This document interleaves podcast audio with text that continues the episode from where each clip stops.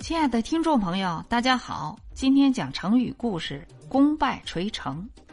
成语的典故：谢玄是大诗人谢安的侄子。由于东晋受到日益强大的前秦的进攻，国家需要文武双全的将士，谢安就把谢玄推荐给孝武帝。孝武帝封谢玄为将军，镇守广陵，掌管江北各路人马。人称谢玄的军队为北府兵。三百八十三年，前秦皇帝苻坚率八十万大军南下，企图一举消灭东晋。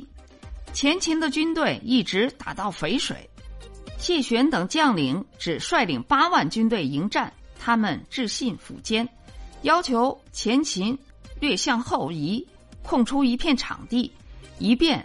进军渡河，摆开阵势。虽然有些犹豫，苻坚还是同意后撤。没想到后退行动非常混乱，许多士兵不肯为苻坚卖命，竟然把后退当做了逃跑。晋军趁势大喊：“秦军败了！”前秦士兵们跑得更快了。结果谢玄率军乘胜追击，大获全胜。不久，谢玄收复了北方大片领土。就在这时，孝武帝的同母弟弟司马道子命令他撤回军队，坐守淮阴。谢玄痛惜已经取得的成果都付之东流，忧愤交加，在南下途中不幸病倒。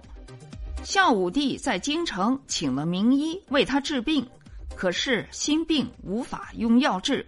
两年后。年仅四十六岁的谢玄不幸病逝。成语的出处《晋书·谢安传论》。成语的释义指事情在将要成功的时候失败了，多含惋惜的意思。功败垂成的故事就到这里，下集精彩继续。